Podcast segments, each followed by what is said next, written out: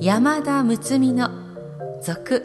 長崎おもしろよもやま話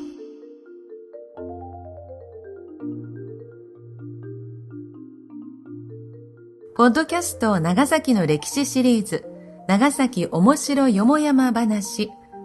大変ご好評をいただきました。そこで第20話までの長崎面白そう第2巻、師団切り抜き帳に続き、長崎に関する書籍では定評のある長崎文献者のご協力を賜り、続編として、高島内八郎氏の著作、長崎面白そう第1巻、島内八郎メモワールを底本として、続長崎面白よもやま話全12話をお送りすることといたしました。読み手は歌の種でありたい歌種の山田睦美です。この配信は税理士法人畑野パートナーズ会計事務所のご協賛により NOC 長崎卸センター NOCS 長崎卸センターサービスがお送りいたします。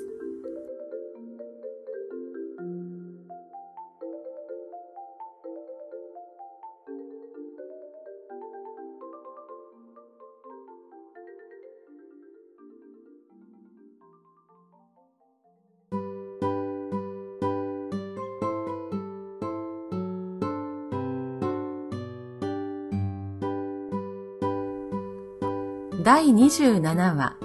ぼたもちを読んだ歌と、ちゃんぽん。ぼたもちを読んだ歌。昭和18年花嵐の日。この時局にぼたもちを食べ放題食べさせるというと、それはどこだと目に角を立てられそうだが、実は例の小さいので有名なお諏訪さんのぼたもちのことで、俗にお諏訪さんのべたもちと言われるあれなのだ。ぼたもちを長崎の人はなぜべたもちというのか、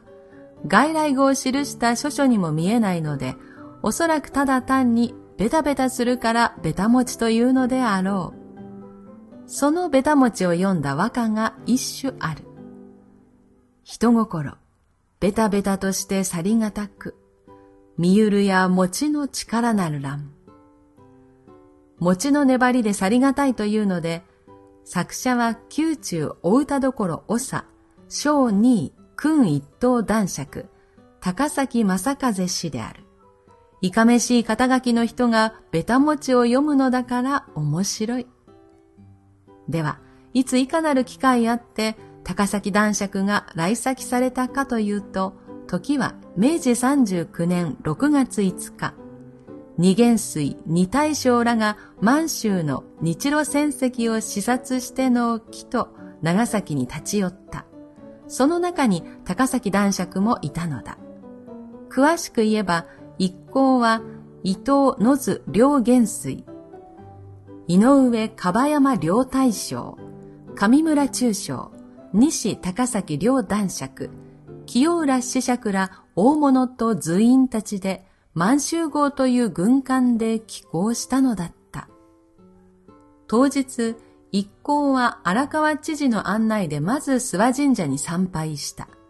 その際、古希70歳の老王で、しかも脊髄炎を病んでいた高崎男爵が、あの長坂73段を一息に登り終えたのには一度びっくりしたという。一行は親善に敬虔な礼拝を済まし、回廊にこしらえられた待合所で休憩した。その際、上村中将が随伴の地元漢学者、庭観山氏に、いつの間に覚えたか、長崎弁でこう言ったそうだ。庭さん、今日長崎はよか天気。私らが今度鹿児島を出るときは、雨にずぶ濡れ、どんくのズッキャンキャンをやってきました。上村中将といえば陸軍切手の参謀将軍として知られていたが、こんなユーモアを言うゆとりを持っていたらしい。その待合所で一行は、ぼたもちの共応を受けたが、長崎側の人たちがベタ餅、ベタ餅というのを不思議がり、ボタ餅の誤りだ。いや、ベタベタするからベタ餅が本当だろう。などと無邪気な議論が弾んだという。その目の玉ほどの一口餅は、よほど一行の気に入ったらしく、高崎男爵は前期の歌を読んでベタ餅を来賛した次第だ。それから一行は口の旗のあんこを手の甲で吹き吹き丸馬場に出て記念撮影をした後、シーボルト記念碑前に松の木を手植えしたが、清浦子爵がいかめしい礼装のまま、よいしょと桑を取り、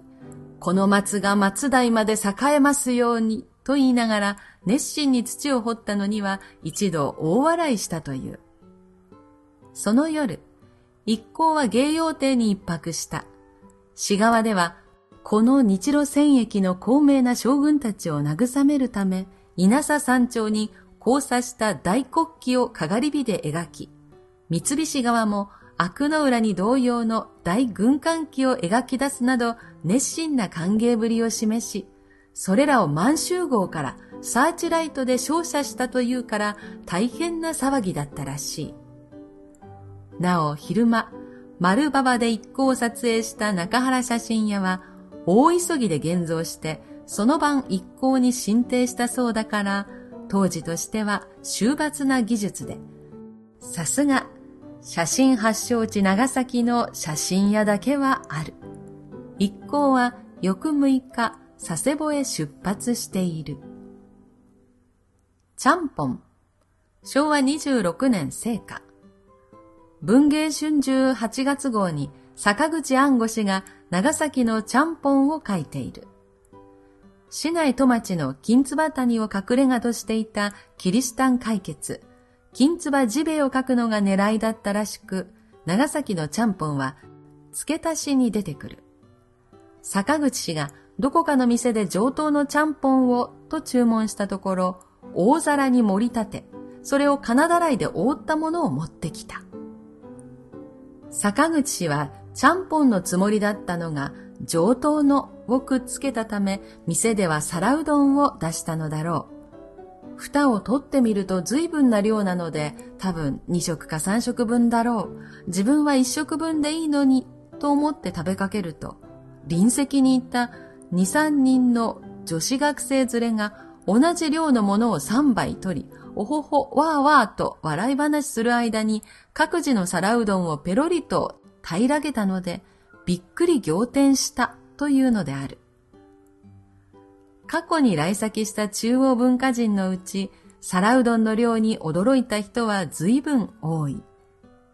今中風景という歌人がいる。大阪の女学校の校長さんで、有名な野崎参りの歌詞作者だ。この人にもう20年ほども前のことだが、私が県立図書館の館長室で皿うどんをご馳走した。金だらいの蓋を取って進めると、これは私一人のですか？と聞く。そうです。と言うと、世にも迷惑そうな顔をして、いやー、堪忍してください。私はとても意見ですから。と言い、それでもぼつぼつ食べかけたが、表面のネギやイカなど少しばかり食べて箸を置いた。うどんが下の方にあります。そいつがうまいんですから引き出してお食べなさいよ。と言うと、素直に箸を取り、うどんを二筋三筋食べ、おごちそうさま、お腹いっぱいいただきました。と、もう進められないように予防線を張って箸を置き、ご丁寧にも一礼した。吉谷信子女子。彼女は皿うどんの鬼である。もう十四五年にもなろうか。はじめは筑後町玉園幼稚園の前、後に桜町の市役所付近に住んでいた。彼女は皿うどんを最初に四街道で食べたとき、美味しいわね。こんなにうまいものって日本中にないわよ。と一枚ペロリと平らげた。それをきっかけに朝昼晩皿うどんずくめで約半年間暮らした。だから、桁破りの好きだ。そのせいかもしれないが、長崎滞在中に女子が書いて、主婦の友に連載した長編小説、バラの冠は油が乗り切って評判が良かった。私は元来皿うどんを含むちゃんぽん島である。友人の林田医師や日課貿易の実業家、上野初太郎くんも、ちゃんぽんが食べ物では一番うまか、と言う。いかがでしたか？このちゃんぽんや皿うどんの量の多さに驚かれる方は多いようですね。皿うどんには醤油派、ソース派、酢派など食べ方もいろいろ。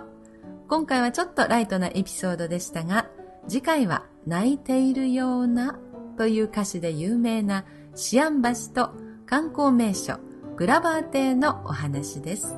では次回もお楽しみに。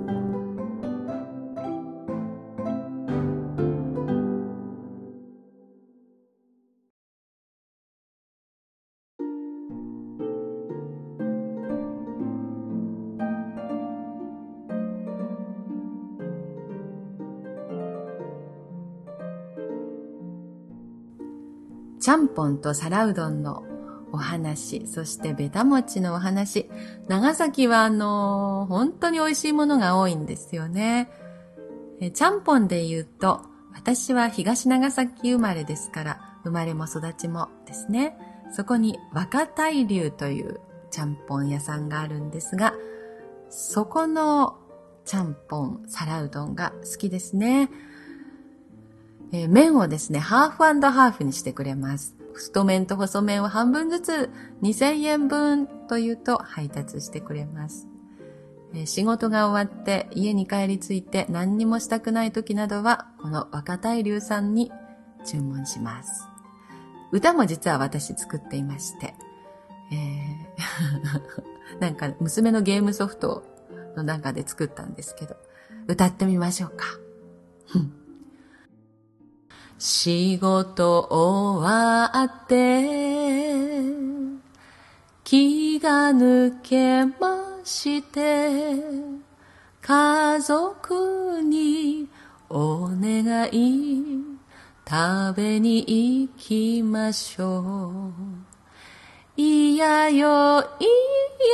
家が、家がいいのと、だからだから皿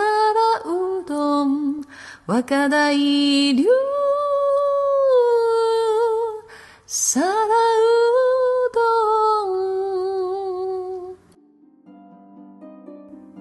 若大流さんペンギン水族館の入り口のすぐそばにありますので東長崎にお越しの際にはお立ち寄りください。美味しいですよ。今回は税理士法人畑野パートナーズ会計事務所のご協賛でお送りいたしました。畑野パートナーズ会計事務所では、社会正義の実現を旨とし、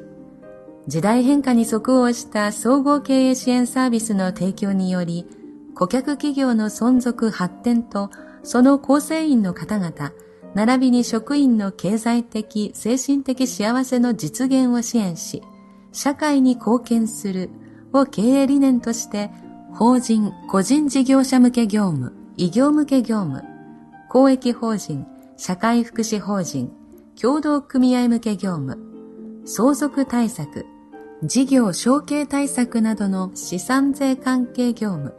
M&A、再生支援、解散、倒産業務などをご提供されています。詳しくはホームページをご参照いただくか、電話095-824-5511までお問い合わせされてはいかがでしょうか。このポッドキャストは長崎文献社のご協力により NOC 長崎卸センター NOCS 長崎卸センターサービスがお届けしております。